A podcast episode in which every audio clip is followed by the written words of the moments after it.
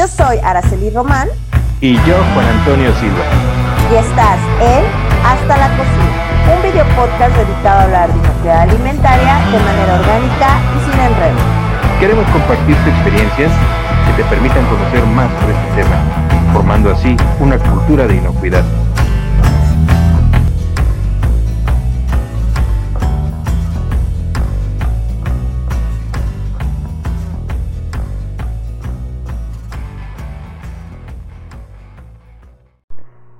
Toda organización que busque procesos productivos eficientes y garantía de insumos accesibles, oportunos y adecuados requiere de un eslabón clave para el éxito de sus objetivos, en este caso, sus proveedores, los cuales deben ser vistos no solo como un componente del sistema de gestión, sino como un tipo de socios comerciales, ya que acompañan a la empresa desde el primer momento y pueden ser una clave para el éxito, o bien una de las causas de sus fallas sistémicas. Por tanto, la gestión de proveedores es importante para las empresas y sus procesos.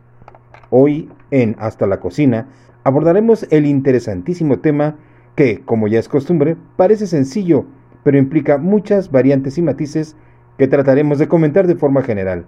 Eso sí, contando con la experiencia y conocimiento de nuestra invitada, que nuevamente toma los micrófonos del canal, la química América López. Acompáñanos y escucha y comenta el tema. Hola, Ame, ¿cómo estás? Muy bien, Ara, ¿y tú? Buenos días. Buenos días, qué gusto saludarte. Juanito, un capítulo más y tenemos una super invitada, América López, que nos encanta que esté siempre ya repite con nosotros. Gracias. De hecho, debemos mencionar que, es la primera, hola, hola América, eres la primera que repite programa con nosotros de nuestros mm. invitados. Ah, no es cierto, ya también lo trabajamos con este San Juan. Sí, claro. Pero mira, Tú eres de los primerititos invitados que está repitiendo programa con nosotros, América. ¿Ah? Ay, pues gracias, gracias por invitarme y pues ojalá esté interesante, ¿verdad? Que la gente le, le divierta y le guste todo lo que vayamos a platicar el día de hoy. Claro que sí, de hecho también el programa anterior estuvo muy interesante y muy visto. Justamente, y aparte el tema que se toca hoy, como ya dijimos en la introducción, la verdad es que es un tema súper interesante y creo que en algún sector de la cadena de suministro de alimentos está un poco abandonado desde mi perspectiva. En la industria creo que está más fortalecido el tema, pero en el sector de servicio de alimentos no está tan fortalecido. Entonces, ¿les parece si nos arrancamos con el tema gestión de proveedores? De lleno. Justamente. A ver, ¿por dónde se empieza esto? Porque normalmente nosotros cuando vamos empezando en temas de inocuidad alimentaria, pues te vas a los requerimientos legales aplicables. No es lo primero que buscas cumplir. Bueno, así debería ser. Es lo primero que buscamos cumplir, requerimientos legales aplicables. Y en la norma 251 no hay algo textual o un requisito específico que te diga que debe de haber una gestión de tus proveedores. Pero en 251 sí te va dando por ahí camino, ¿no? Te va dando una ruta a seguir que tal vez no es textual, no te está diciendo que los evalúes y no te está diciendo que los califiques, pero sí te está dando algunos criterios. Sí, aparte también hay que entender que eh, esto no solamente pega en, en, el aspecto del, requisito en sí como para mantener la, la, inocuidad, ¿no? También puede pegar para mantener la legalidad en la organización. Me refiero a, por ejemplo, no estar comprando a, contrabando o estar comprando robado. Eh, pega en la parte de, insumos, de cuándo te van a llegar los materiales para poder realizar eh, tu producto, ¿no? O tu, o tu platillo si vas a tener algún retraso. entonces, eh, muchas organizaciones, la verdad es que en lugar de irse por lo legal, empiezan a ver qué es, cuándo me van a traer, si me dan descuento, si tienen mejor precio, si eh, no voy a parar, si no voy a tener, a lo mejor estoy diseñando algún platillo y, o lo tengo ya... Eh, ¿cómo se dice? Eh, revisado, ya sabes, ¿no? Cuando tienen todo este tipo de las dietas, etcétera, y que ya ah, tienen las calorías contadas, ajá, y, y que dices tú, híjole, pero tenía que me iba a llegar fresco, me iba a llegar ahorita y no llegó, ¿no? Se retrasó y no voy a poder hacer la servida la primera, eh, no sé, la primera tanda, ¿no? típico cuando, cuando, estás en la industria, digo porque me tocó en los comedores industriales y, y, llegabas y a veces decía que tenían algo y decía, ay, esto se me antoja, y llegaba, ay, todavía no está, bueno, pues entonces mi este, ¿no? bueno, por comer no vamos a parar, ¿no?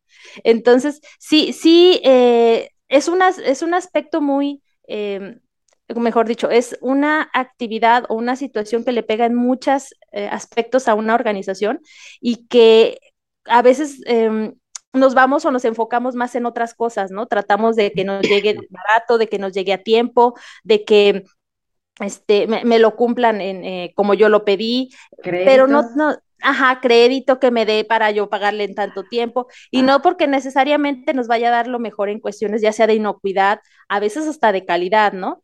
Eh, tienes razón, la 251 nos dice que aseguremos el producto que vamos a elaborar, pero, mm, y específicamente no nos dice, hazlo a través de los proveedores. Pero hay muchas cosas que nosotros no vamos a controlar, que lo, solamente lo va a hacer el proveedor. Entonces, híjole, llega un momento en que dice, bueno, si no lo voy a hacer yo y lo va a hacer el proveedor, pues los tengo que controlar, tengo que gestionarlos, ¿no? Tengo que saber desde seleccionarlos o, aprobarlos, ¿verdad? Que no nada más sea una situación que digas, ay, bueno, este, pues es el, que me dio más barato y órale, ¿no? Me lo traigo. y también estarlos eh, verificando o evaluando continuamente, porque yo siempre les digo, cuando me tocó en la parte de proveedores, que siempre, casi siempre está eh, amarrado de compras, eh, yo les decía, a ver, muchachos, si nos da bien el servicio o el, o el, o el, suministro, lo que sea la primera vez, pues que, ajá, qué bien, ¿no? Pero hay que estarlo monitoreando, le digo, no vaya siendo como esos, eh, eh, esos que venden droga, ¿no? Que a los primeros les dan bueno, ya después que los tienen bien agarrados, ya les empieza a dar mal, o le digo, no, muchachos, o sea, yo sé que el, ejemplo es muy burdo, pero sí les digo, bueno, acuérdense que también así estamos nosotros, ¿no? Oye, aquí, mencionaste algo súper interesante que, perdón, perdón la interrupción, pero si no se me va, este, mm, justamente que la, normalmente cae en el área de compras esta responsabilidad, llamémosle Casi siempre. Pero hablemos de, cuando hablamos en industria, normalmente hay un equipo de inocuidad y en ese equipo de inocuidad es un equipo multidisciplinario donde está compras, donde está la gente técnica y digamos que se hace cierta, eh, cierto equipo, cierta sinergia, ¿no? Y se arman esos em, criterios para la selección de proveedores.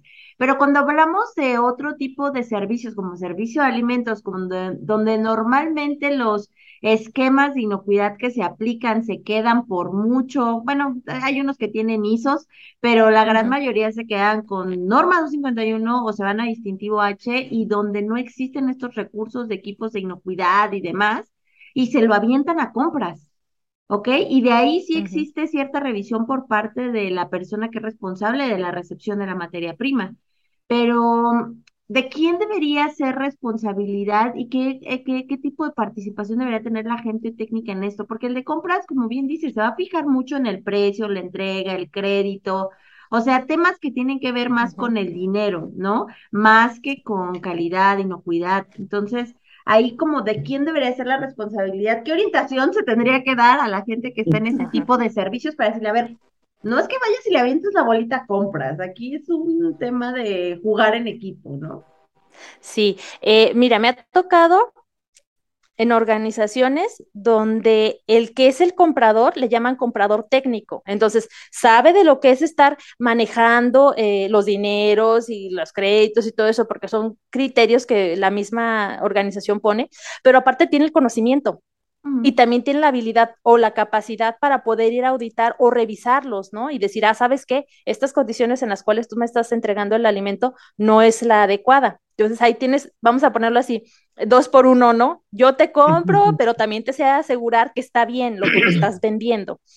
Eh, en otras organizaciones me ha tocado que existe una figura que le llaman como aseguramiento de proveedores que trabaja de la mano con compras. Esta parte de aseguramiento de proveedores viene derivado como de calidad o de quien tenga este tipo de situaciones de inocuidad a su cargo y, se encarga de hacer equipo con, con, la parte de compras, ¿no? Entonces, cuando te toca ir a hacer nuevos proyectos o revisar proveedores, etcétera, eh, como hermanos, ¿no? Se van los dos y están, oye, ¿sabes qué? Mira, me está dando buen precio, bla, bla, bla. Oye, vamos a checarlo para ver si las condiciones en cuestión de inocuidad eh, o de calidad o lo que tú quieras que, estén monitoreando, porque hay veces que son eh, internos, ¿no? Manejas calidad, inocuidad, seguridad ambiental, dependiendo de lo que la organización quiera, sí, quiera, eh, son sus criterios, ¿no? Entonces, eh, y se van Sí, claro. Y, y, lo, y, ellos se encargan, ¿no? Los dos. Me tocó en una organización tal cual que era la persona, esta, eh, la, como la de sistemas de, gestión. Y te digo, llevaba los cuatro, calidad, inocuidad, seguridad y ambiental.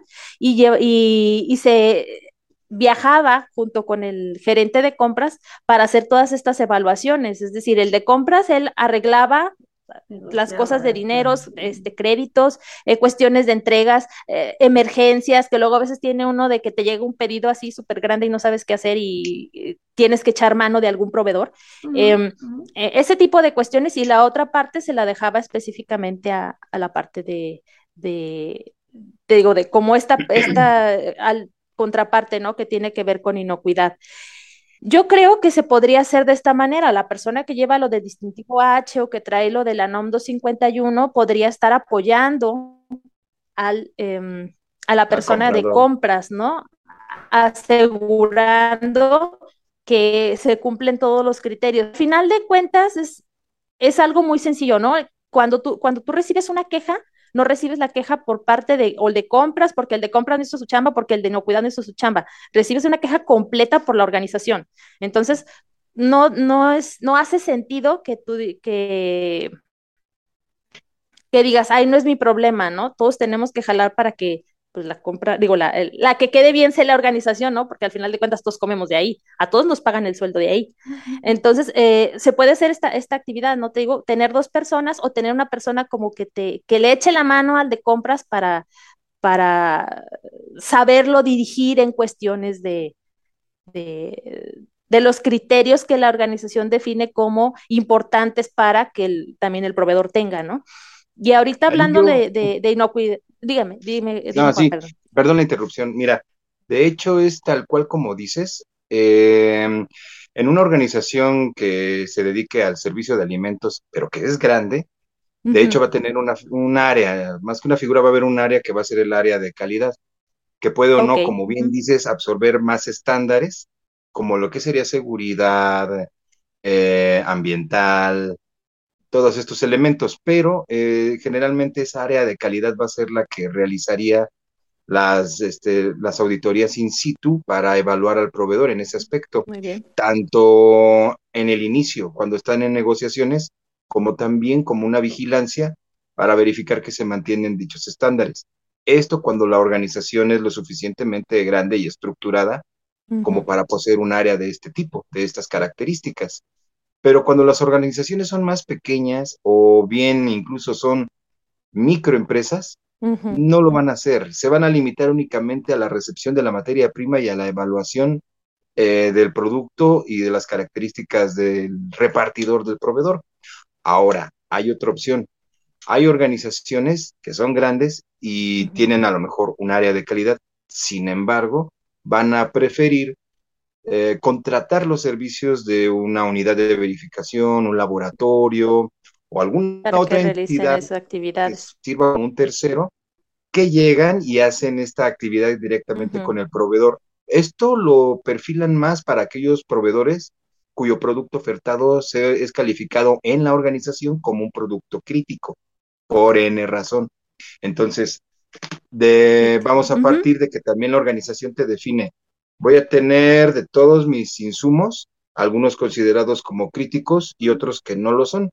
aquellos que son críticos generalmente son aquellos que son potencialmente peligrosos bajo los criterios de inocuidad más otros elementos y esos son los que van a estar sujetos a vigilancia, ya sea por un tercero o bien por una figura dentro de la organización.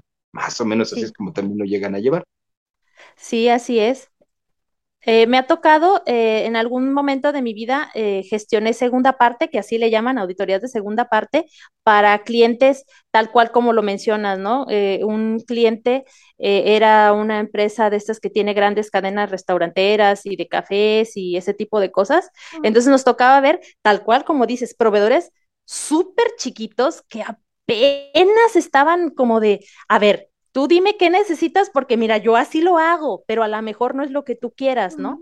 También me tocó eh, verlas, no específicamente para alimentos, sino para la parte de, Sí, también digo, empresas ya, digo, me tocó de muchas cosas, hasta de contaduría y todo eso, y yo, bueno, yo aprendo. Eh, pero te digo, empresas grandes, eh, tal cual, que tienen desarrollado, o ya sea que ellos lo desarrollen de manera interna, son empresas a lo mejor transnacionales que ya tienen sus lineamientos, otras que le piden a organizaciones, eh, como pueden ser unidades de verificación, organismos de certificación, que les desarrollen todo ese tipo de programa, ¿no? Sabes que yo quiero que lo hagas a través de auditorías, pero no tengo ni idea de qué, este, qué puedo solicitarles. Entonces, bueno, ya depende del al, giro al que van, pues entonces desarrollas ya sea un checklist o una lista eh, de revisión y, los auditas. Y te digo, y había empresas súper chiquitas y empresas eh, que ya estaban consolidadas y que recibían la auditoría pues normal, ¿no? Y otras que, que de plano sí no sabían ni qué les iban a preguntar. En ese caso, lo que podríamos platicar es que entran ah, o forman parte de su programa de desarrollo de proveedores, ¿sí? Tal cual que son empresas muy pequeñas, aquí las conocemos como pymes, mi pymes y todas esas, de eh, que azúcar, eh, que le van a vender o quieren vender o, una empresa grande o tractor que le llaman, eh, la, la, los observa, los los adopta momentáneamente. Eh, selecciona, ¿no? Ajá, así es, los adopta, es una muy buena palabra. Y les dice, ¿sabes qué? Necesito que en una primera etapa me cumplas esto y eh, tienes cierto tiempo para que en otra siguiente etapa me cumplas otro, ¿no? Me tocó empresas donde su programa de, de inocuidad, hablando de inocuidad, su programa de desarrollo de proveedores estaba basado en Global Markets. Sí, estamos hablando, yo te estoy diciendo que eso fue por ahí del 2016, ¿no? Entonces, su, su checklist o lo que eh, acababan, eh, lo que ellos desarrollaron fue eh, su checklist en, base a que fuera básico, lo muy sencillo, buenas prácticas y una parte de sistema de gestión, y ya después Global Markets intermedio para que ya fueran avanzando, ¿no? Y, con, a través de eso los estaban evaluando y también salían no conformidades, se generaban sus acciones correctivas y bueno, se, les daba seguimiento, ¿no? Pero eso es una, una actividad que también se, se, puede realizar, tal cual, tercerizar. Si ahora sí que si yo soy el, chiquito, ¿verdad? A la, y quiero venderle a los grandes, como dice una amiga mutua, este, Emma, dice, si quieres jugar con los grandes, tienes que aprender a ser como los grandes, ¿no? Entonces, asegurarte que es lo mínimo que tienes que cumplir y verlo como una oportunidad de negocio, no como algo que es eh, obligatorio, sino como una oportunidad de negocio que te va a lanzar a, venderle y a generar más clientes, ¿no? Nosotros, yo al menos lo vi con estos clientes a los cuales eh, los auditaba esta casa certificadora eh, en nombre del cliente, te digo, grande, donde ellos ya con venderle a este cliente grande ya podían decir, ah, es que también le vendo a ellos y era una tu carta de presentación, obviamente. de negocio, ¿no? Claro. Y más que nada, sí, e inclusive en ese momento se llegó como a pensar en darles una especie como de, ya sabes, tu, tu eh, como tu diploma que dijera, eh, empresa 2X le vende a empresa que tiene este, grandes cafeterías, ¿no? Ah, perfecto, ya. Eh, igual también estas empresas de retail que son de conveniencia, que hay, como digo, como una en cada esquina, ¿verdad? Dicen, este, también ellos, ellos este, desarrollaron eh, hacer un plan, ¿no? Y también eran proveedores súper chiquitos, o sea, de esos que hacían que la papita, el... Que las gorditas de lata. Sí, eran empresas muy chiquitas también. Exacto. O sea, todo ese tipo de cosas que luego venden ahí que dices tú es marca propia de ellos. Eh, también eh, se, hizo eh, algún, alguna especie de, de, checklist basado ya sea, ya sea en Global Markets 251, hacen auditorías y, proveedores para que también eleven sus niveles de, levanten la, raza, ¿no? Como dice, ¿no? Para que eh, se vayan más adelante. que, ahí, que ahí el punto es como una vez de que ya seleccionaste a las personas que van a ser responsables de este tema de gestión de, de proveedores, ahora viene la parte de seleccionar a los proveedores y Juan ya decía, ¿no? Los críticos. Este, también acá hay un tema cuando hablamos de los claves, tal vez alguno no sea crítico en el sentido de potencialmente peligroso, pero sí sea clave o fundamental para mi proceso de producción, ¿no? Que ese definitivamente no puede faltar faltar. Es que eh, por eso comentaba, la criticidad en un producto va a ser definido también por la organización. Por la organización. Uno de los criterios obviamente va a ser la inocuidad, pero pensémoslo de esta forma más genérica. Ellos determinan que un producto es eh, crítico cuando es un insumo que no puede faltar para su producción, ¿sí? Dependiendo de lo que produzca. Entonces, eh, al ser el elemento clave o eje de la producción, pues va a ser un elemento crítico. Otro elemento crítico también lo puede dar tal vez por el branding o por las por los requerimientos del cliente, como puede ser un envase. Si el cliente va a establecer que va a requerir dentro de sus requisitos un envase con ciertas características y, y cierta capacidad, pues entonces el envase se va a volver un insumo crítico y por ende el proveedor que vaya a suministrar este elemento, lo que es el material del envase o el envase terminado, también va a estar sujeto a inspecciones constantes. Ahora, de lo que comentaba América, se me hizo muy interesante lo que dice, ¿no? Cómo yo también desarrollo proveedores, tal vez adelantándome un poquito a lo que estamos discutiendo, porque hay, hay empresas que hacen una certificación interna para proveedores. Esto es muy típico del sector automotriz en el que dicen, bueno, tú me vas a proveer esta refacción, esta pieza, este componente.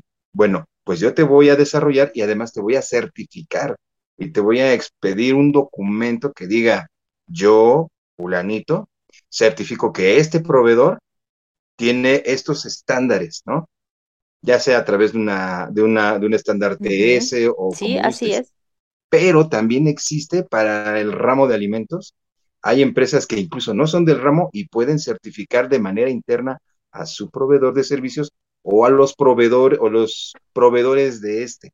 Entonces es una cadena muy ahí Yo ahí me quedaría con un juego de palabras, ¿no? Tal vez no se le podría llamar certificar, pero sí avalar el hecho de que están cumpliendo con sus estándares. Digo, ahí vamos con y que me metería, no sé si me vino a la mente, eh, porque mira, eh, me quedo pensando en este tema de imparcialidad sí yo puedo evaluar a mis proveedores, obviamente, pero no podría yo irme hasta el tema de certificar. Simplemente los estándares que menciona América, que muchos em, grandes compradores, vámonos a marcas, está Costco y tiene sus propios adendums, ¿no? Pero ellos no son quienes los evalúan, ellos contratan a un tercero para que evalúe al proveedor. Al final está asegurándose esos temas de conflicto de interés o temas de imparcialidad porque no quiere ser al interior la persona que diga, sí, sí cumple, porque puede darse temas de imparcialidad, mejor que un tercero que es completamente ajeno a ambas organizaciones nos diga cuál es el resultado, ¿no? Si cumple o no cumple en realidad.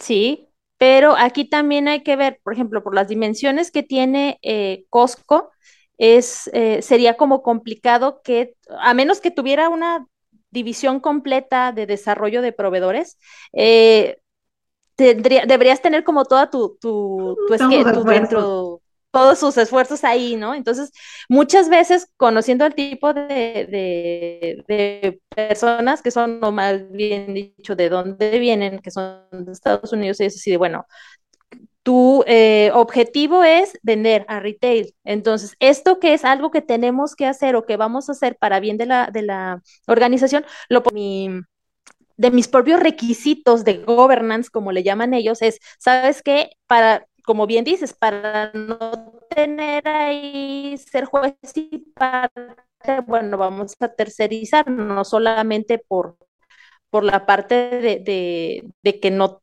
tengo suficientes personas, ¿no? O que no, sino que también voy a, voy a manejarlo por parte de governance. También me tocó en una empresa grande transnacional que ellos tenían dentro de su organización quienes hacían este tipo de revisiones de proveedores, o sea, no era tercerizado y también era una empresa bastante grande. Y, pero dentro de sus políticas en el governance venía, ¿no? Bueno, que el de compras no puede aceptar esto, ya sabes, ¿no? Y que lo que tenía que cumplir, y pues había, digamos, mecanismos para evaluar que ellos consideraban que eran adecuados. Eh, yo creo que aquí la parte de certificación viene dada en el hecho de que yo certifico, pero que me sirve a mí. Nada más como empresa. bajo mis estándares. ya lo demás, ajá, es, me, me sirve a mí, por ejemplo, yo carrito que tiene una W o que tiene una X o que tiene una Y o lo que sea, yo certifico que esta empresa cumple con los requisitos a la mejor de eh, em, que se basan en esta normativa internacional, pero aplicados a lo que yo necesito. A lo mío. Exactamente. Es como, mira, vamos a meternos así en cosa de camisa de once varas. Los global markets que ya cada esquema pues los agarró y los tropicalizó. Sí, los adoptó, los adaptó a sus propios a su esquema. para seguir la certificación. Entonces yo te puedo decir, ah, bueno, yo cumplo con Global Markets, pero que tiene carita de BRC, que tiene carita de FCC, es algo así, ¿no? Entonces también ellos, pues es lo mismo, ¿sabes que Si estoy, eh, estoy cumpliendo, yo certifico, es decir, alguien ya revisó o yo revisé que tal organización cumple con los, pero con mis criterios y me sirve a mí con mis criterios. Si tú quieres ir a decir, como empresa certificada, quieres ir a decir que está certificada, bueno, ah, sí, pero nada más para mí. ¿Sí me explico? Nada más para mí, con mis criterios, y si te sirve como, em, eh, ¿cómo se llama? Como una carta de venta, ajá. Una carta de presentación. Qué bueno, ¿no? Ah, sabes que también le vendo a tal empresa. Ajá. Ah, pues perfecto, ¿no? Nada más sí te aseguro que me sirve para mí. Si tú consideras otra organización que te sirve, pues ahí está que, que lo puedes utilizar, ¿no? Porque tiene algunos criterios. Regularmente, cuando somos medianos y vemos que están, que, que le venden a una empresa ya muy, muy grande, decimos, bueno, pues hasta nosotros mismos nos vamos, ¿no? nos apantallamos, ya, le vende a la grandotota. Eso quiere decir que es bueno, ¿no? Mira, de hecho ahí este, eh, fue curioso porque si va, de repente los proveedores no, cuando no están creciendo, no están familiarizados con este tipo de, evaluaciones.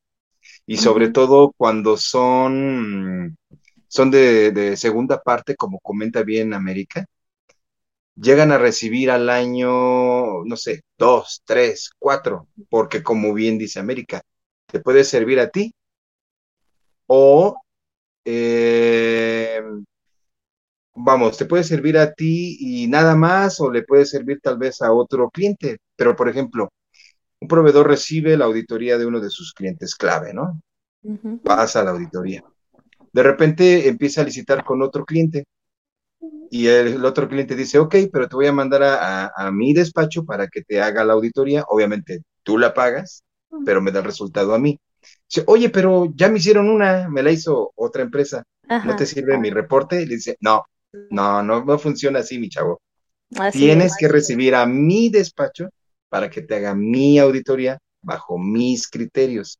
Entonces, ellos de repente, como no están familiarizados, dicen, oye, me la voy a pasar pagando auditorías por aquí, por allá, y le digo, tristemente, sí, tienes que, si quieres entrar con diferentes clientes, cada uno va a tener sus propios requisitos y los tienes que asimilar tú como proveedor. Que ahí en teoría la, la, la solución estaba en los esquemas. FCC 22000, ¿no? Está en los esquemas GFCI, no en FCC, específicamente. Hablemos de esquemas GFCI. en específico, la teoría o el por qué se crea GFCI es justamente para ayudar a las empresas a evitar esta situación de que estén pagando 20 auditorías al año. El objetivo era tener un, documento que todo el mundo reconociera. Ese es el objetivo. Aquí el tema estaría llega la empresa y dice, yo, quiero, quiero hacer así. Pues ¿No? Pues sí, pues sí, o sea, a pesar de todo. Pero, pero también la realidad es que los grandes compradores, los más grandes, sí están alineados a GFCI. Si tú te quieres ir con las cadenas pues de retail más grandes, todos están alineados ya, cúmpleme por lo menos Global Markets nivel 1 o 2, obviamente evaluado por un tercero o certificado por algún GPCI. Fíjate, Ara, que a mí me tocó con un cliente que tal cual decía, ok, tienes el certificado, pero aún así vas a tener que, en todo, si quieres en tu autoridad FCC o después, vas a tener que cumplirme con mi adendum. Ah, eh, certificado en FCC. sí existen, Sí, de hecho. De todo, o sea, sí bonito tu certificado y lo que quieras y qué bonito y qué brillante tu placa, pero de todos modos vas a tener que checarte contra mi, contra mi, fíjate este, que yo eso contra mi, mi adendum y tú así, ok.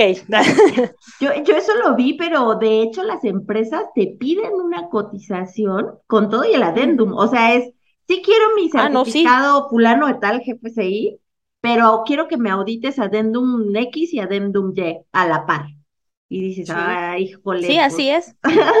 sí, en esa Es que, mira, al, a final de cuentas, teóricamente, pues para eso, como dices tú, para eso está eh, GFCI, ¿no? Para que todos, me, todos los que están alineados con ellos, pues me pudieran valer ese certificado, porque estoy cumpliendo mínimo con sus requisitos, más aparte otros, ¿no? Pero después dicen, ¿sabes qué? Sí, chido, pero siempre no. Oye, pero aquí me, queda, me queda un tema como técnico, tal vez.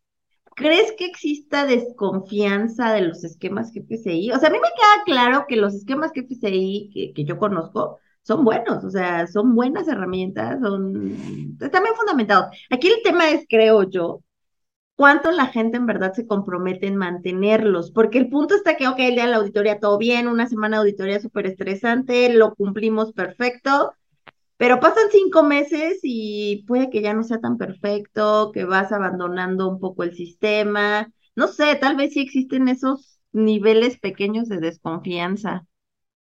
Mira, no te sabría decir si es por desconfianza, lo que sí te puedo decir específicamente en el caso de esta empresa, porque estábamos en, a la mitad, o sea, estamos en etapa uno, sí, en etapa uno, y nosotros le dijimos, oye, ¿sabes qué? Todo esto empezó de la certificación porque queríamos venderle a cierta empresa de retail grandota, grandota.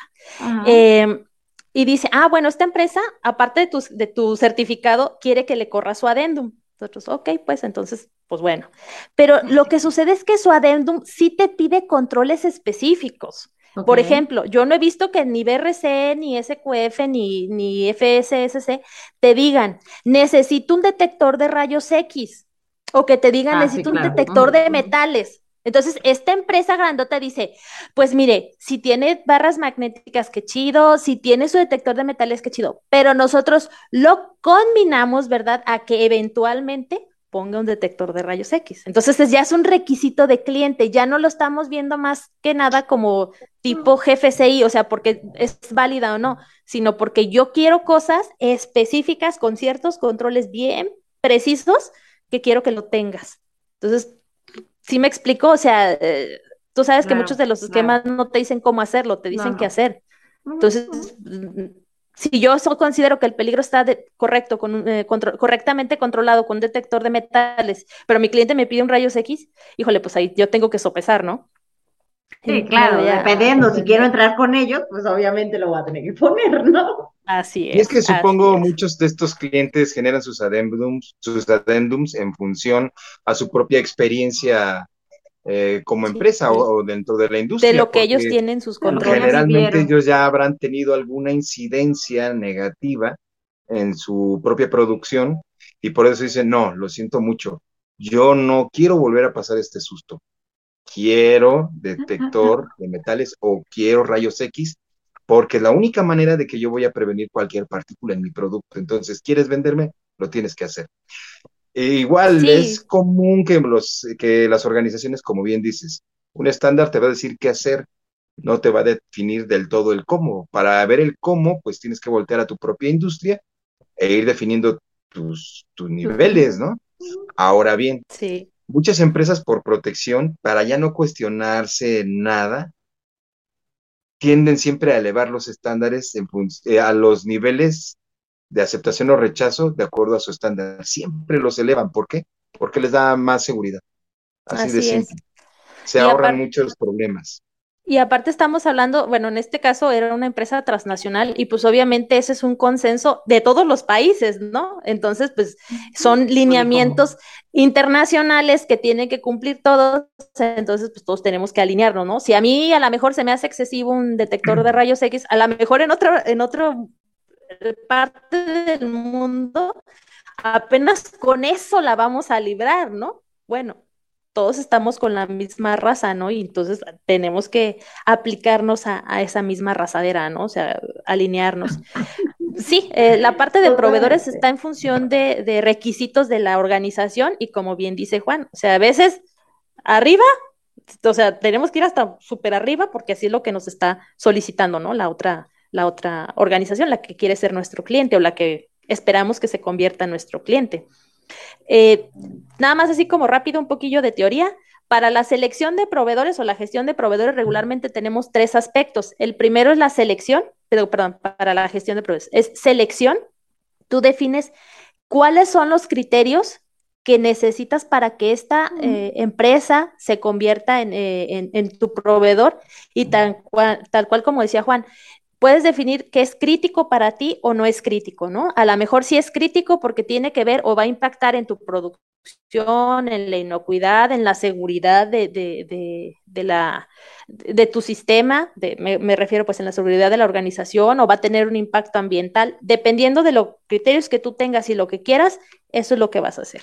Después la aprobación, ¿qué les vas a... Eh, ¿cuáles van a ser tus, eh, tu método para decidir si esos proveedores que acabas de seleccionar los vas a incluir como proveedores que tú ya sabes que son eh, confiables, ¿no? O que por lo menos sabes que te van a dar cierto, em, cierto como valor, ¿no? Después está la parte de la evaluación, como les decía, la primera vez a lo mejor todo muy bonito, ¿no? Ya conforme pasa el tiempo, pues ya no se ve tan bonito, ya no está tan bonito. Ahí para eso está la parte de la evaluación, que es estar monitoreando eh, de manera eh, continua en un determinado lapsos de tiempo criterios que nosotros consideramos adecuados para asegurar que eh, el suministro que nos estén dando sea o, o, esté de acuerdo a nuestras necesidades. Y ya de ahí de la evaluación podemos desprender, tanto de la evaluación como de la selección, podemos desprender la parte de desarrollo de proveedores si el proveedor no cumple con lo que quiero, pero está bueno su producto o, me parece una buena oportunidad de negocio yo como empresa eh, cliente, pues entonces voy a tratar de elevar sus niveles para poder hacer un negocio a un nivel que estemos más o menos parejitos, ¿no? Que, que también ahí se da en algunos casos proveedores que son, digo, no que sean un monopolio, pero que sí son como muy pocos los que te pueden proveer cierto producto o cierta materia prima y muchas veces no tienes más opción como decir, bueno, no me gusta del todo, pero tendría que... De hecho, ahí sucede que el mango del, de la sartén la tiene él y dices, pues esto es lo que yo tengo, ¿quieres comprar? Bien, ¿no? Así es. No pasa nada.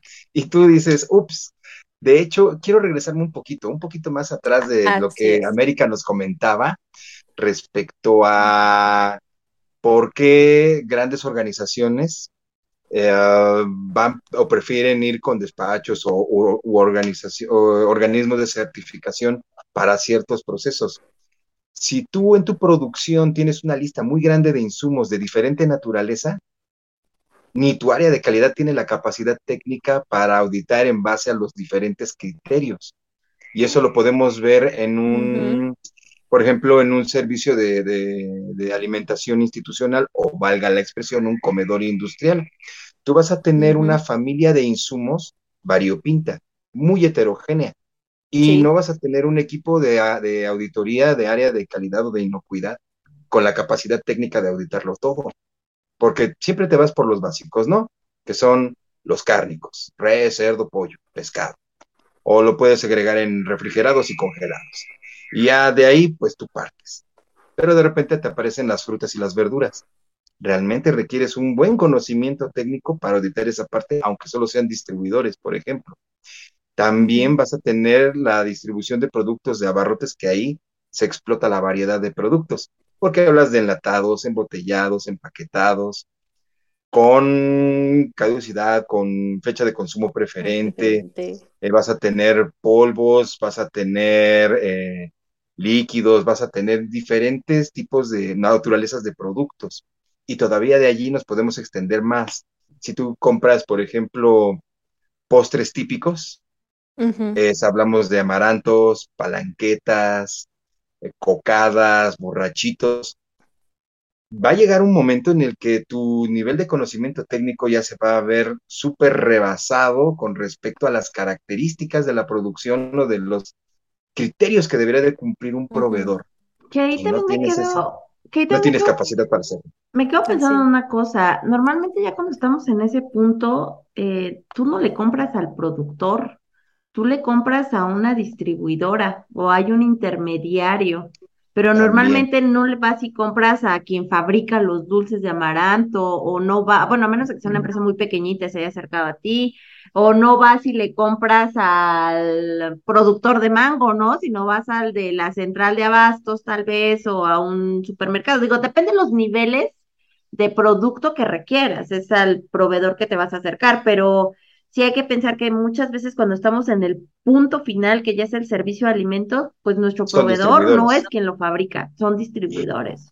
Mira, eso es muy común en abarrotes y en frutas y verduras, pero sí van a haber algunos productos que vas a, eh, sobre todo cuando tú te extiendes a lo largo de un territorio, sí vas a ir con, con, con mm, proveedores locales. Y mm. cuando vas con proveedores locales, sí te llegas a topar con quien te manufactura o te fabrica el producto.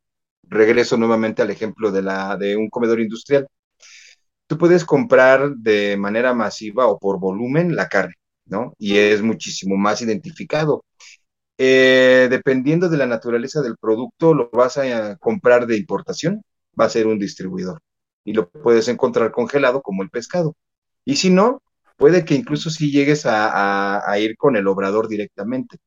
También cuando es una compra local, puedes ir con los obradores de la zona o puedes recurrir a un distribuidor.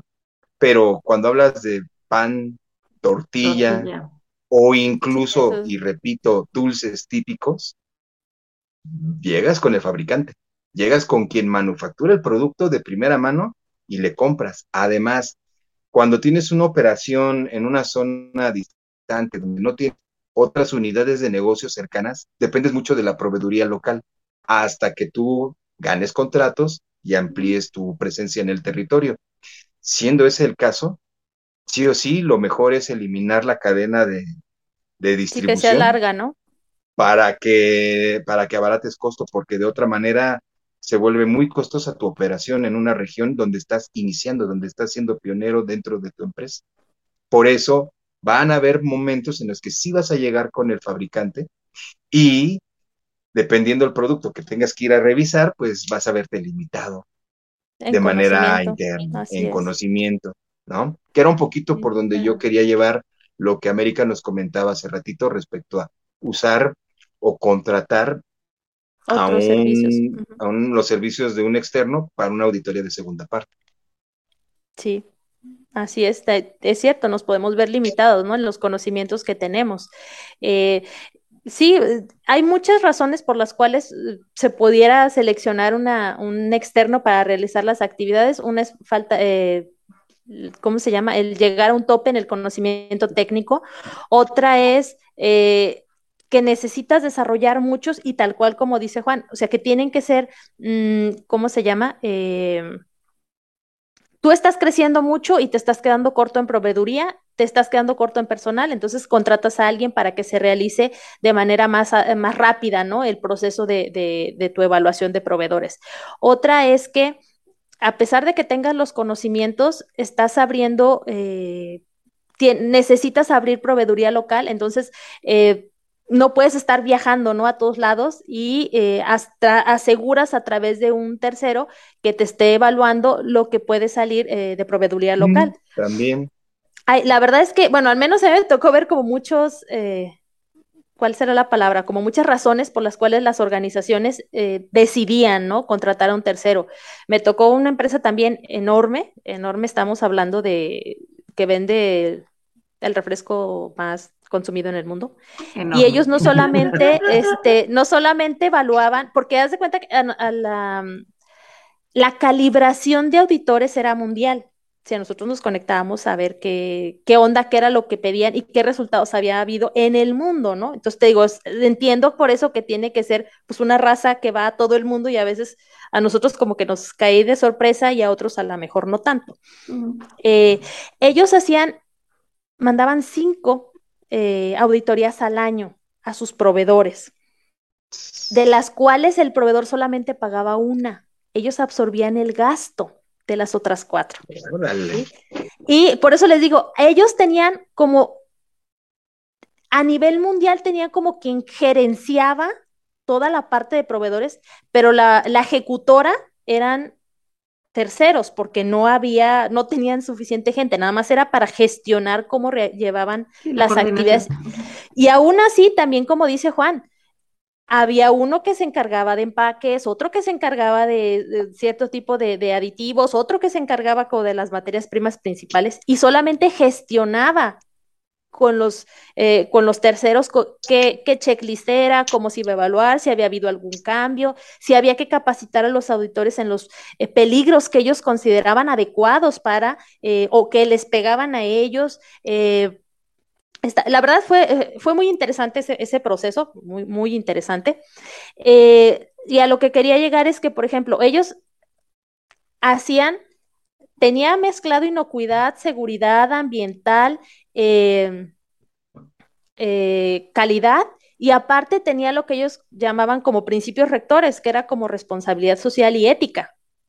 Entonces, no solamente es eh, tenía, los auditores externos se tenían que capacitar en todo el código de conducta, en, las, los requisitos que, de ambiental, seguridad, etcétera. Por eso contrataban ya también por el nivel de, de, conocimiento que se requería.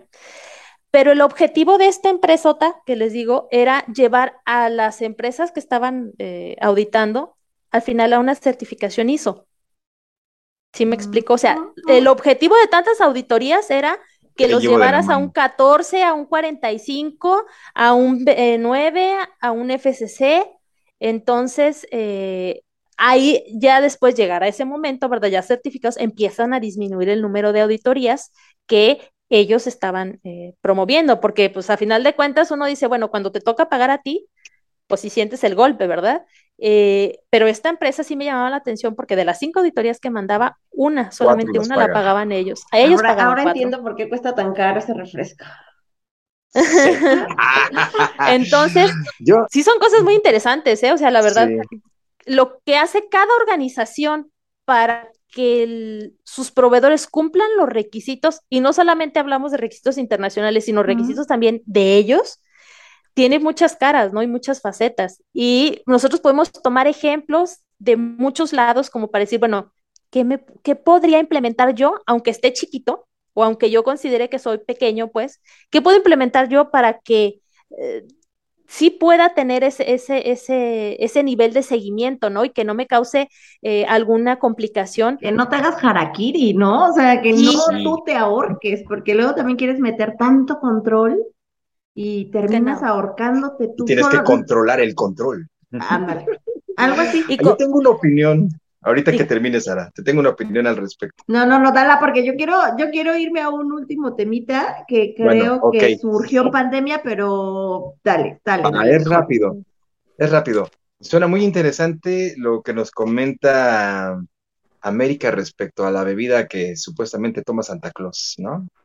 Este... es? la de Santa. es la bebida de Santa. Em, y no es la cocoa caliente. Bueno, el punto cuál es. Eh, para hacer eso, incluso para llevar a un proveedor mío a un nivel de, de implementación y certificación de un sistema de gestión, yo como cliente tengo que ser súper atractivo a ese proveedor. Y lo comento por esto llega un momento en el que yo voy desarrollando tanto a mi proveedor a través de ejercicios de auditoría internas o de segunda parte, a cada ratito, a cada ratito, y él torciendo la boca va corrigiendo, va corrigiendo, va implementando, y lo vamos llevando de la mano. Mm. Pero si no somos una empresa atractiva para este proveedor, él solamente se va a servir de nosotros para mejorar ganar otros contratos y luego nos va a dejar. es a donde quería llegar. Hay, hay algunas organizaciones que a lo mejor le exigen mucho a sus proveedores en temas de inocuidad, pero ellos pues van aceptando el reto, ¿no? Y se van desarrollando. Sin embargo, tenemos que voltear a ver la otra cara de la moneda. Todo inicia por el dinero, todo. Sí. De hecho, antes que los criterios de, de inocuidad, antes que incluso algo que no hemos comentado, que es la evaluación de la capacidad instalada para asegurar la proveeduría constante e imparable de insumos, está el costo. Yo voy a seleccionar también en base a mi costo y de hecho es el top en la lista, ¿no? Yo voy a buscar un proveedor que sea el más atractivo para mí desde una perspectiva económica. Pero también el proveedor va a volver a vernos y va a decir, ok, me estás pidiendo días de crédito, me estás pidiendo asegurarte una proveeduría constante, ¿quieres que la haga a nivel nacional o no? ¿Quieres que la haga las 24 horas o no? ¿Quieres que pague tus visitas de auditoría por lo menos de forma anual? Bien, ¿yo qué voy a ganar? Si de repente yo voy exigiendo y exigiendo y exigiendo, voy a perder a ojos de mi cliente esa, eh, eh, eh, ese atractivo. Pero a lo mejor él va a decir, oye, mira, lo que me está exigiendo este cuate me está ayudando a mejorar. Oye, ya gané un contrato con otro cuate que no es él, gracias a todo lo que he hecho con él. Pero la verdad es que además es moroso, o sea, aparte de que pide créditos muy amplios, es moroso el cuate. Entonces, ¿sabes qué? Bye. Todo el trabajo de desarrollo de proveedores que la organización invirtió, porque de una u otra forma le invierte al proveedor, se diluye, se van. Es como la capacitación en el personal que rota. Igual, si yo no soy, si yo exijo mucho a mi proveedor, pero no soy atractivo para él, lo pierdo lo pierdo y además se fue con él todo el know-how que yo logré desarrollar.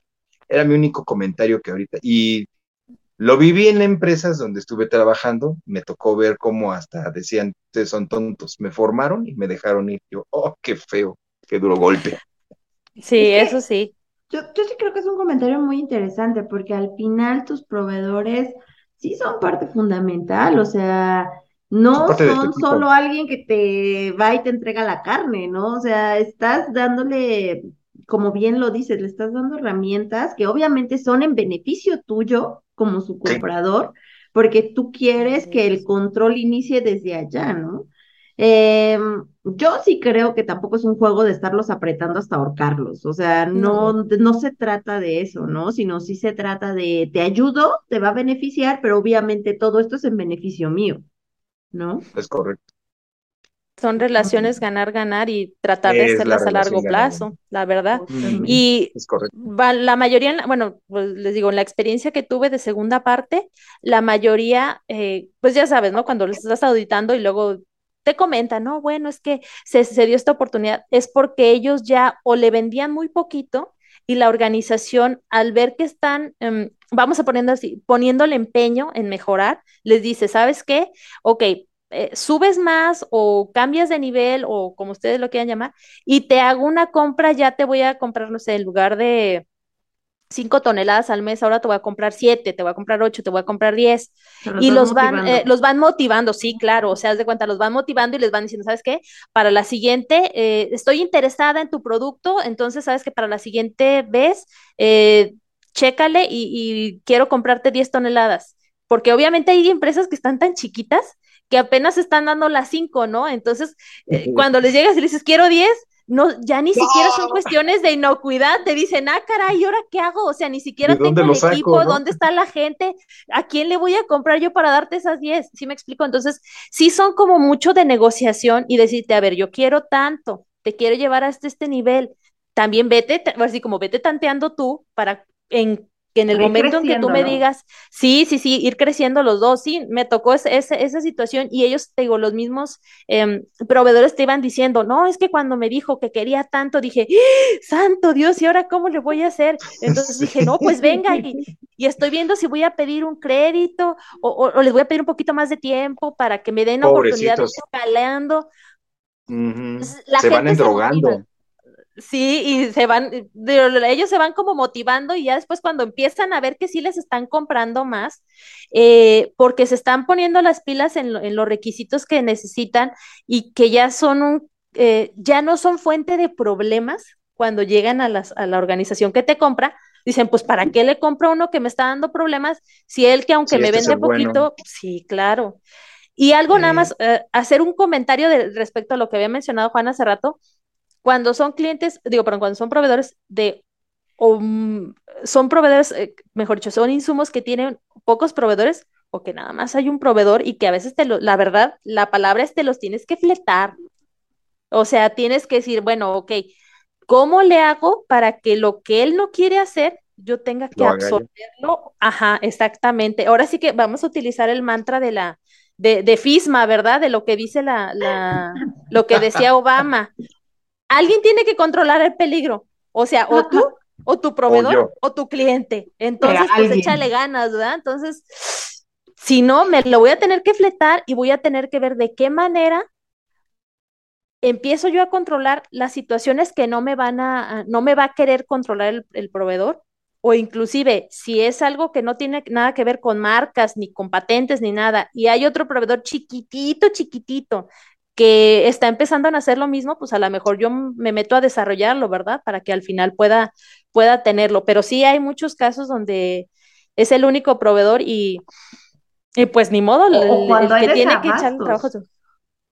Así de lo que, mucho con la leche. o sea, cuando eres abastos, híjole, es, es un, problema porque todo el mundo anda buscando dónde comprar. O sea, necesitas forzosamente tener esa materia prima y, una, se encarece, obviamente, eh, tema de oferta-demanda se va a encarecer, pero también te encuentras proveedores que no tienen ningún tipo de control. De nada, de nada. O sea, a mí me tocó ver lugares donde llega gente en su camioneta del establo más chiquito y que tal vez solo te fue a vender unos cuantos litros, pero tú estás haciendo acopio porque sabes que no hay más, o sea, por cierta temporada del año, cuando escasea el agua y demás, pues no va a haber tanta leche, ¿no? Eso suele pasar.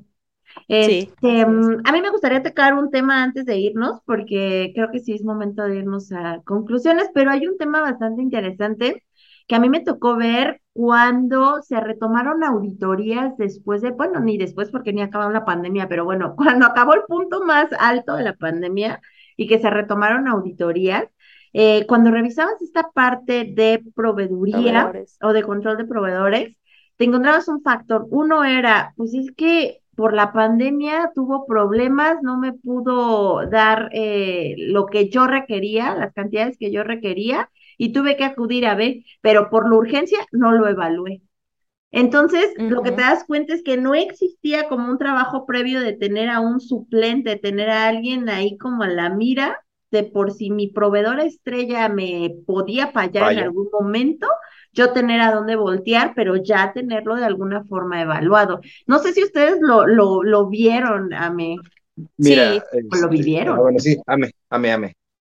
No, no, no, también Juan, platican, ¿cierto? Les digo que lo que me pasó a mí, ¿verdad? Porque me tocó de los dos lados. no, preferible, cuéntalo tú.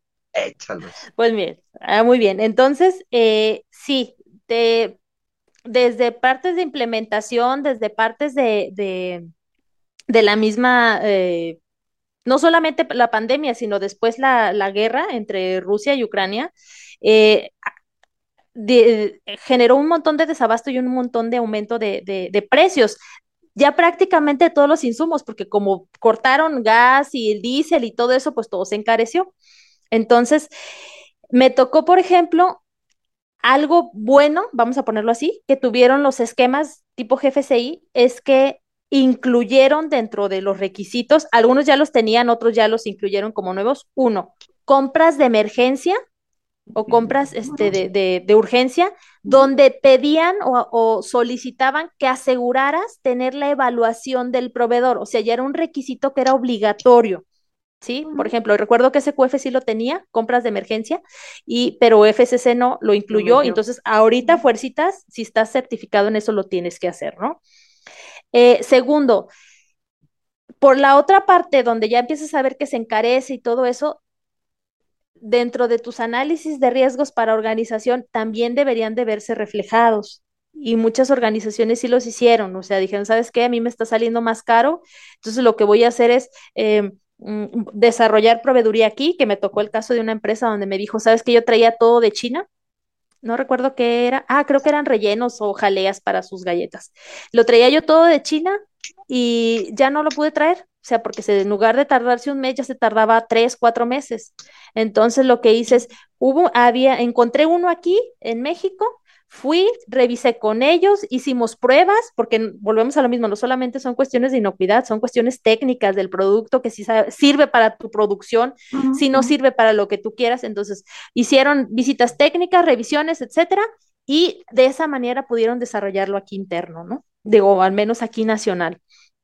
Aunque es el único, es un único proveedor que tienen, pero bueno, saben que lo que les están dando cumple muy bien con los requisitos que ellos necesitan porque ellos lo desarrollaron.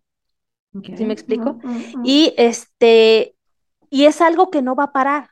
Ahorita no va a parar. Estaba platicando con unos clientes que ellos manejan trigo y dicen, ¿sabes qué? Es que el trigo no hay y el que hay está bien caro. ¿Por qué? Porque mucho de la importación de trigo también venía de Ucrania y era todo un cohete, ¿no? Entonces, lo que estamos haciendo ahorita es tratar nosotros de buscar de qué manera apoyo a los, a los eh, productores de aquí para que me den trigo, aunque sea un poquito más caro, pero yo tener abasto. Si me explico, la mayoría está buscando hacia acá.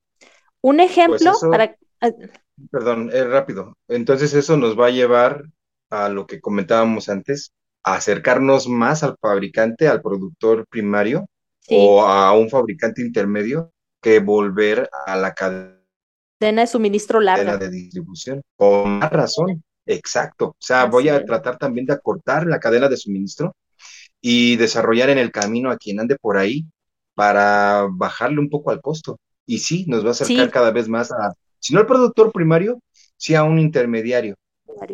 Sí, que pueda, que pueda hacerlo aquí.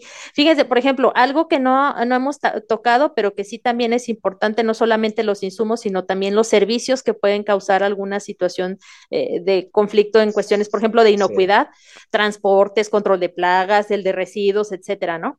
A lo mejor el de control de plagas le está costando trabajo conseguir sus eh, insumos para hacer las aplicaciones o lo que sea, porque no sé, los traían de Alemania, ¿no? Entonces, ¿qué va a suceder? Cuando son empresas muy grandes, muy, muy grandes, lo que hacen es mandan o tratan de desarrollar algo aquí en plantas locales y pues tratan de darles algo de, de, de ese producto, ¿no? ¿Qué es lo que nos tocaría a nosotros? Bueno, si va a haber algún cambio, que nos aseguren que verdaderamente va a ser eficiente para controlar los peligros de trampa, de perdón, de, de plagas que tenemos, ¿no? Un caso que leí también de una empresa así súper grandota, este, que también manda refrescos. Ah, eh, cuando a mí me tocó vivirlo en una empresa, cuando tú mandas a, a, otros países eh, que son eh, que tienes que ser em, transporte marítimo, pues tienes tus contenedores. Y los contenedores, al menos en la época en la que yo trabajaba, tenían tres graduaciones. La A, que es el grado alimenticio, vamos a ponerlo así, la B y la C. B está más o menos y la C pues es donde transportas chatarra o cosas esas que no, nada que ver, ¿no? Entonces esta empresa, al haber eh, escasez de contenedores, porque por la pandemia obviamente se fue gente de las, de las, ¿cómo se llama? De los puertos, no había quien los descargara, o sea, primero no había contenedores, ya después cuando había, ya nos, había quien los descargara y se empezaron a acrecentar los tiempos de espera, no llegaban las refacciones, no llegaban las cosas, ¿no? Entonces, eh, esta empresa grandota lo que hizo, dijo, bueno, si no hay contenedores tipo A, ¿Cómo le voy a hacer para agarrar los B y en dado caso que sea irme a los C? ¿Sí me explico? Entonces, volvemos a lo mismo. Mm, son situaciones donde yo sé que ya no va a tener un control mi proveedor, pero ¿qué voy a hacer yo para controlar esas situaciones que me están causando? Ya a lo mejor no solamente inocuidad, porque pues a lo mejor el producto iba cerrado y todo, y a lo mejor una remozadita, pues de más o menos, ¿no? Eh, ya me están causando problemas de, abasto. De abasto. Claro. Exacto, entonces eh, eh, me acuerdo mucho porque me quedé pensando, dije, bueno, se, a veces somos chiquitos y decimos, es que no me toman en cuenta porque compro poquito o, soy, o, eh, ¿cómo se dice? en la mira, chavo. a lo mejor, me, bueno, yo lo he visto como con empresas que dicen, es que a lo mejor mi cliente no, no represento perdón, mi proveedor no represento mucho eh, para ellos como cliente porque les compro poquito, ¿no? Bueno, pues esta es una empresa grandota, súper enorme, y también tuvo problemas. Y también tuvo que voltear a decir, bueno, ¿y qué hago, verdad? porque al final de los pequeños, ¿cómo les fue? A los pequeños me tocó. desaparecieron? Sí, claro. ¿Cuántas empresas se fueron a la quiebra? Y también me ha tocado empresas ahorita que me dicen, América, eh, insumos que se traen de China, commodities como son el ácido cítrico, sorbatos, benzoatos y todas esas cosas, que, eh, que básicamente se los compran a distribuidores. Mm, ya saben, ¿no? Fabrican todo eso en China, traen así como contenedores y luego aquí los desperdigan en 40, 50 distribuidores. Donde el distribuidor que era su, su fuerte o el que siempre les, les, les funcionaba, de un de repente, o sea, un día antes, nada más porque la chica de compras le mandó un correo y le dijo, oye, este, sí está, sí estamos, este, que, que mañana me entregas mi producto, ¿verdad? No, no me ha llegado y no te voy a entregar. Un día antes. Y la chava dijo, ¿qué voy a hacer? ¿Qué voy a hacer? Tomó a su proveedor, el segundo, ¿verdad? El que le da, porque ellos sí tienen mm, su, su, como su, su, la parte de compras de, de proveedores, como se mete mucho la dirección, entonces tienen un, criterio para seleccionar nuevos y criterio para seleccionar por compra, por precio, etcétera, ¿no? Tiene ahí varios criterios. Entonces tuvo que regresar o tuvo que ir hacia el plan B, que era el otro proveedor, para decirle, oye, mira, tengo así, así asado, y dijo, mira, yo sí tengo en, en, aquí en, existencia, te puedo mandar tanto, pero le decía, así, eh, así pude sacar, pues, o sea, no, no paramos, ¿no? Por esa situación.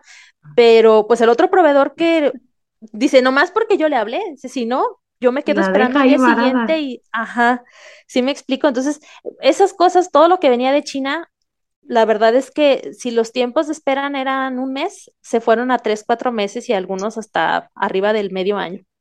Complicadísimo. Bueno, es que eso lo vuelve muy complicado, vuelve muy complicada la operación, ¿no? Y más cuando dependes del exterior.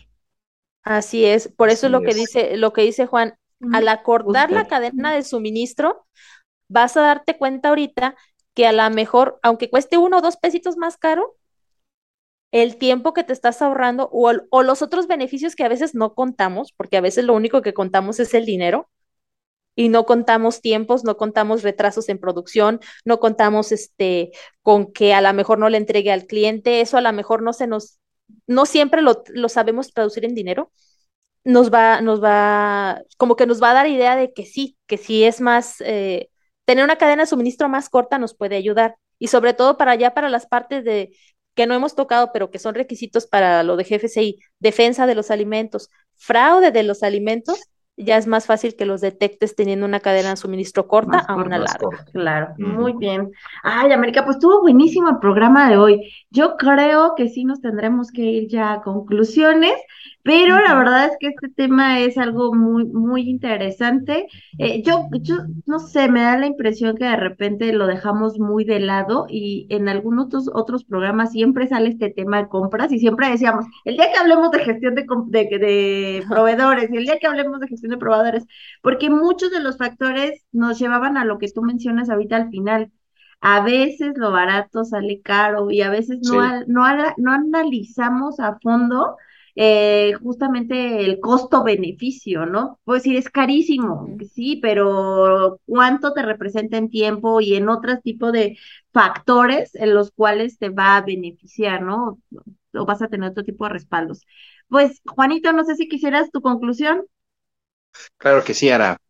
Mira, eh, yo creo que mm, toda esta situación a nivel global, a nivel mundial, ha orillado en todos los segmentos de, los alimentos, de la cadena de alimentos, a transformarnos y a cambiarnos, a redefinirnos, a todos.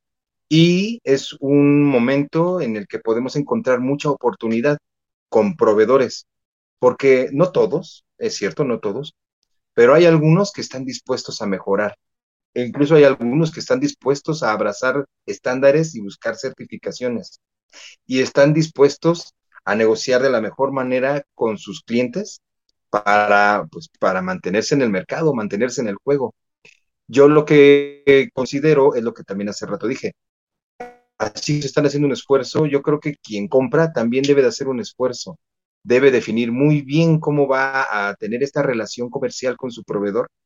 Y en el camino, claro que se puede desarrollar y nunca vamos a dejar de lado los requisitos, sobre todo de inocuidad, que es nuestro tema, eh, por irnos por un costo-beneficio económico, pero también como compradores debemos ser atractivos para, el, para la oferta, para el mercado de proveedores. Entonces, esa sería mi conclusión.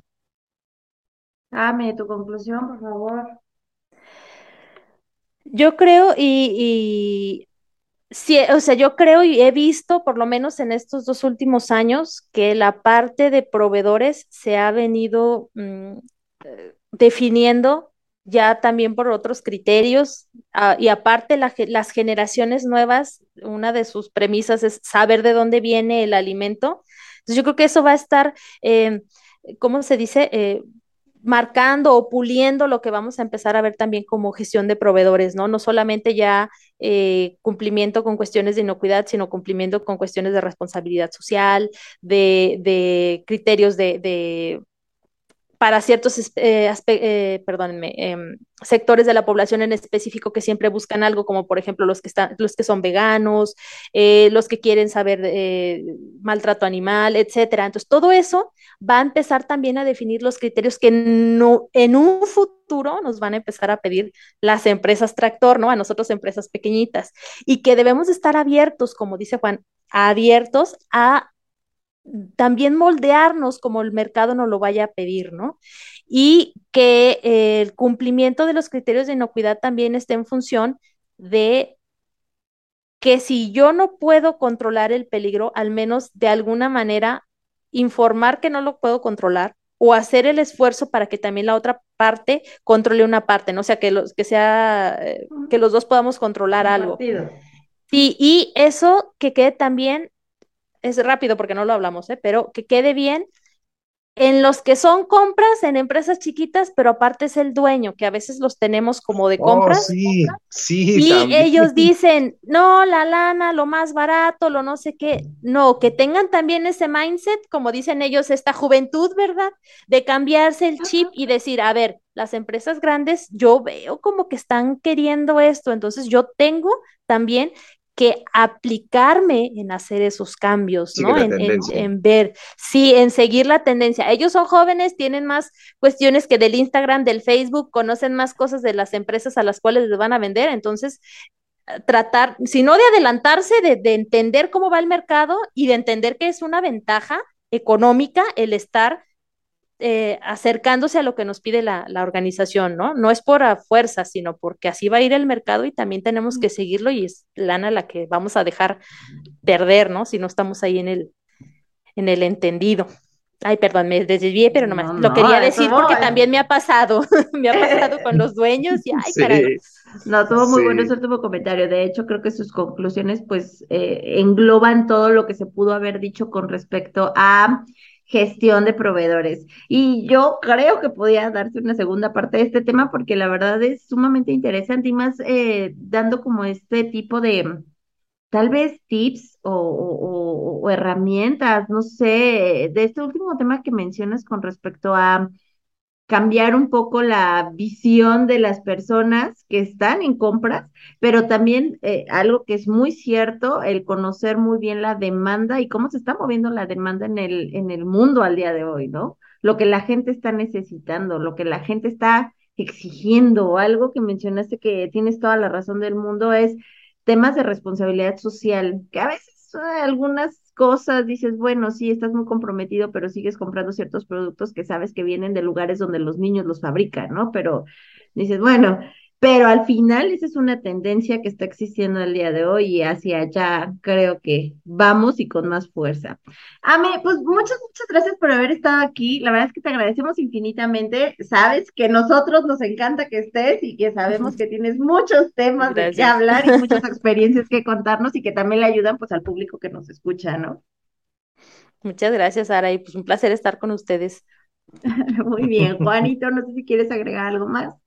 Nada más, nada más. Perfecto, pues recuerden, síganos en nuestras redes sociales, estamos en Facebook y en LinkedIn como Araceli Román y como Juan Silva, también estamos obviamente en nuestra plataforma de YouTube, estamos en Evox y estamos en Spotify por si nos quieren solo escuchar y no vernos.